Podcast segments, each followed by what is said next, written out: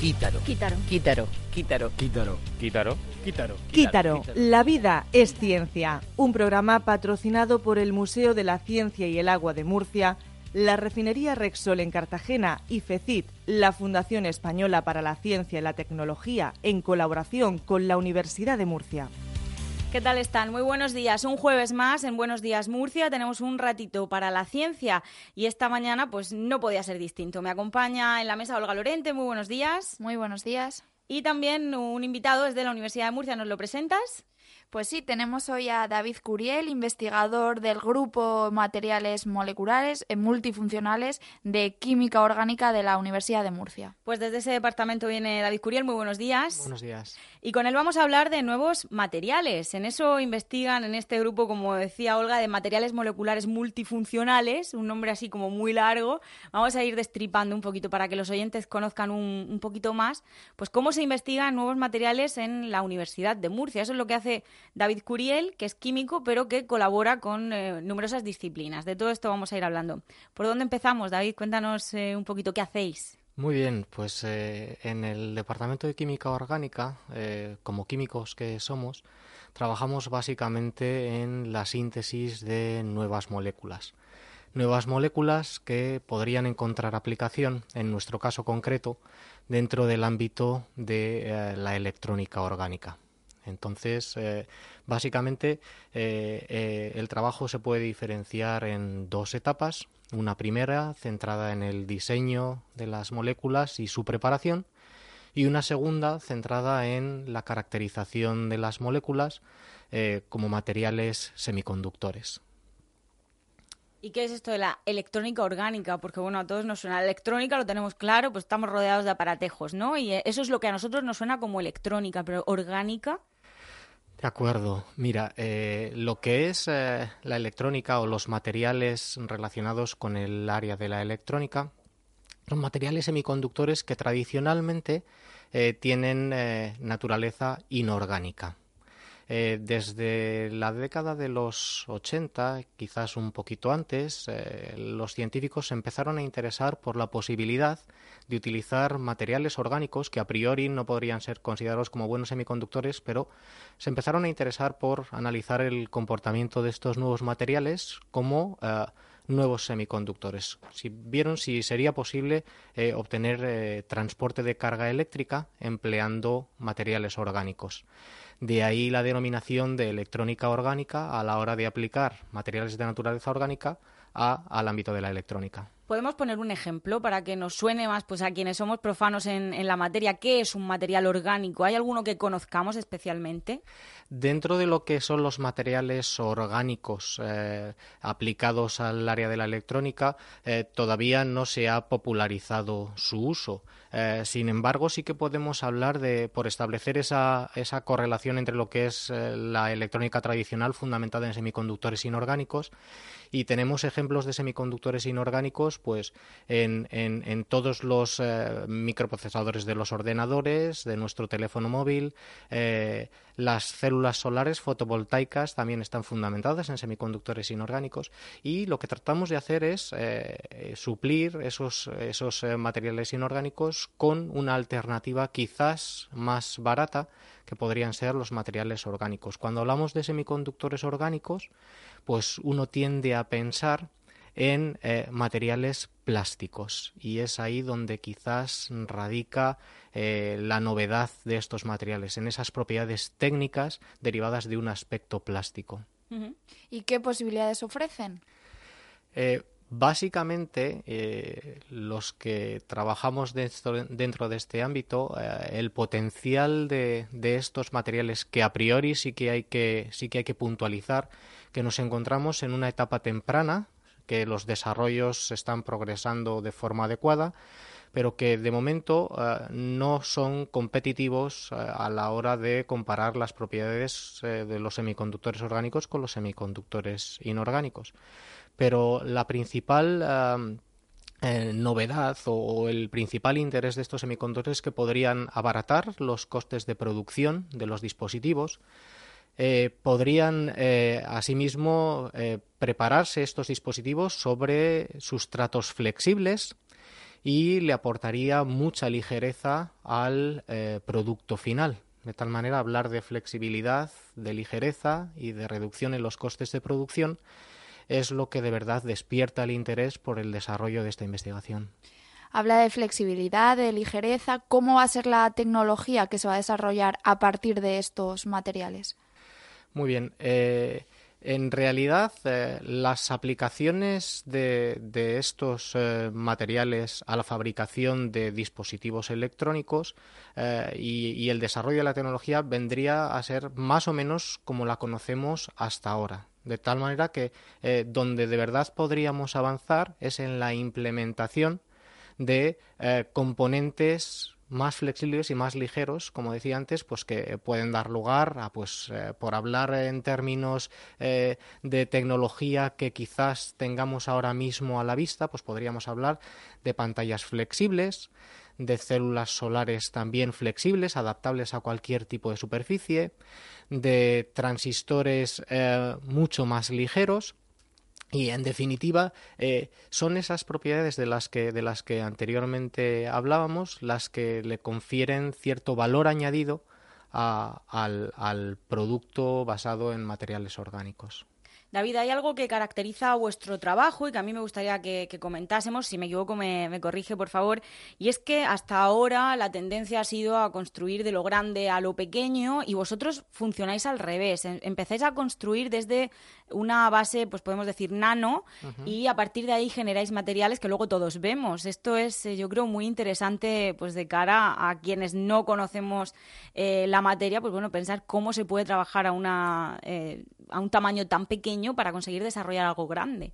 Efectivamente, es, es el término que tan de moda eh, tenemos eh, ahora que es el tema de la nanotecnología. Parece que ahora la nanotecnología está en todas partes y bueno, eh, como bien comentabas, hasta este momento todo el desarrollo electrónico de, componentes pues se fundamentaba en, métodos pues eh, un poco optimizados por, los electrónicos o por los ingenieros, eh, que consistía en la miniaturización de componentes. De tal manera que pronto encontramos o encontraremos un límite físico para conseguir tamaños más pequeños. Es entonces cuando surge, surge la alternativa opuesta que eh, en inglés eh, se denominaría como bottom-up y es construir desde abajo hasta arriba. Es decir, si nosotros llegamos a una escala determinada yendo desde la macroescala al nivel eh, nano, si nosotros construimos desde la escala nano, gozamos de la posibilidad de utilizar moléculas que tienen tamaños nanométricos y utilizamos esas moléculas como componentes para, eh, mediante su adecuado procesamiento, movernos en esa escala mediante el control de esos, de esos materiales y de tal forma que desde eh, el tamaño nanométrico podríamos eh, conseguir desarrollar materiales que se, que se mm, adaptaran a la miniaturización de componentes pero construyendo desde abajo. ¿Y con qué tipo de tecnología trabajáis? Porque imagino que, bueno, para trabajar a esa escala, pues necesitaréis, como poco, microscopios muy potentes. No sé qué otro tipo de tecnología hacéis uso. Sí, en, en nuestro caso concreto, eh, sí que cabe diferenciar que a la hora de, eh, trabajar con materiales orgánicos, eh, podemos distinguir dos, dos, aproximaciones al material orgánico. simplemente es, es, una distinción muy, muy básica que serían materiales poliméricos y materiales eh, moleculares. En nuestro caso concreto nos hemos centrado en el desarrollo de materiales moleculares, ya que eh, eh, tradicionalmente es el tipo de síntesis que nosotros hemos, hemos venido desarrollando a lo largo de los últimos años.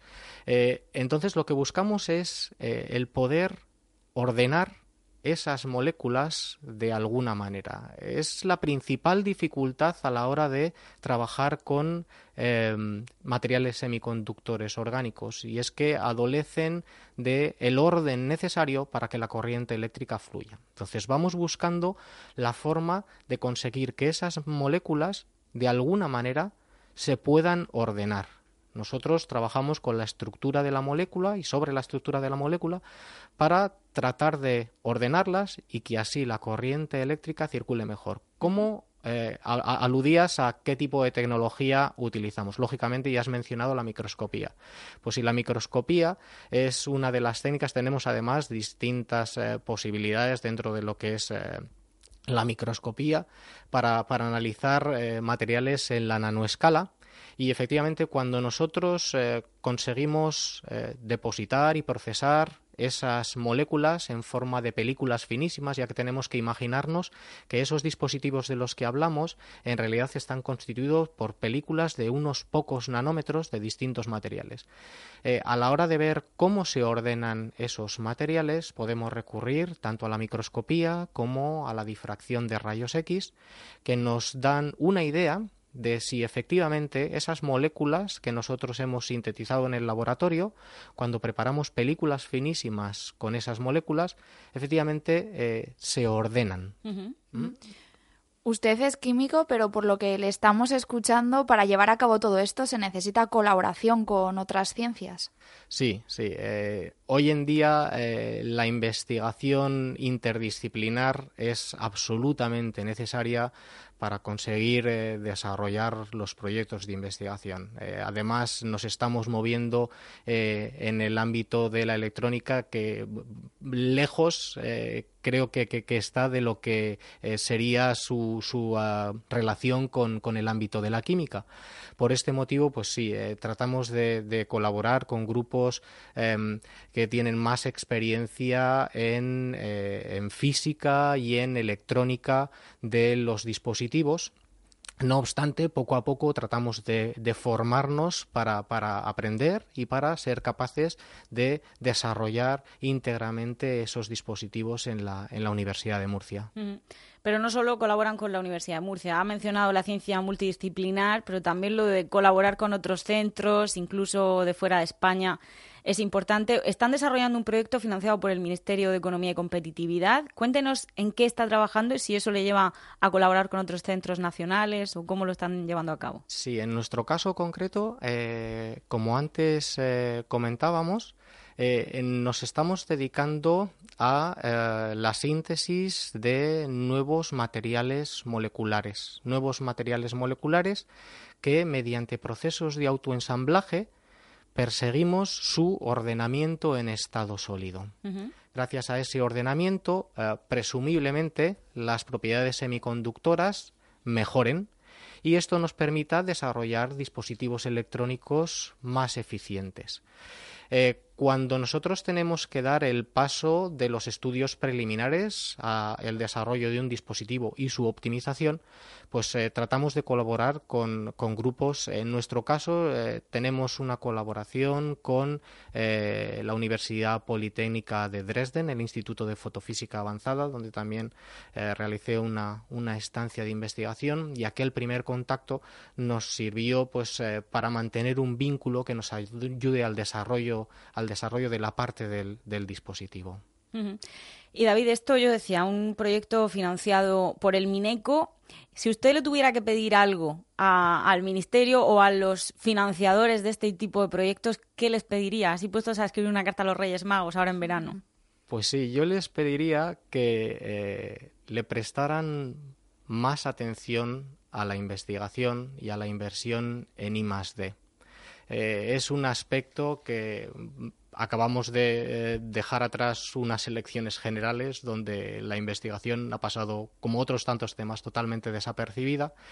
Eh, la inversión en I+D es vital para el desarrollo de, un país y de una región. Podríamos incluso echar un vistazo a lo que es la clasificación de países que podrían considerarse económicamente más potentes y podríamos eh, ver si eh, el, porcentaje de, inversión en I+D podríamos utilizarlo como un parámetro también asociado al nivel de desarrollo de ese país. Nos daríamos cuenta de que aquellos países punteros también tienen una inversión considerable en I+D. Por tanto, eh, yo pediría que se le prestara más atención a la inversión en investigación. Pues con ese mensaje de David Curiel nos quedamos. Es investigador del Grupo de Materiales Moleculares Multifuncionales del Departamento de Química Orgánica de la Universidad de Murcia y esta mañana pues ha estado con nosotros en Quítaro, en este Buenos Días Murcia, para hablarnos de su trabajo y de, y de lo que desarrollan en ese departamento. Muchísimas gracias por habernos acompañado. Gracias a vosotras. Olga, muchísimas gracias también a ti. A vosotros. Los dejamos que sigáis con más programación esta mañana. No se separen de la radio. Quítaro. Quítaro. Quítaro. Quítaro. Quítaro. Quítaro. Quítaro. Quítaro, la vida es ciencia, un programa patrocinado por el Museo de la Ciencia y el Agua de Murcia, la refinería Rexol en Cartagena y FECIT, la Fundación Española para la Ciencia y la Tecnología, en colaboración con la Universidad de Murcia.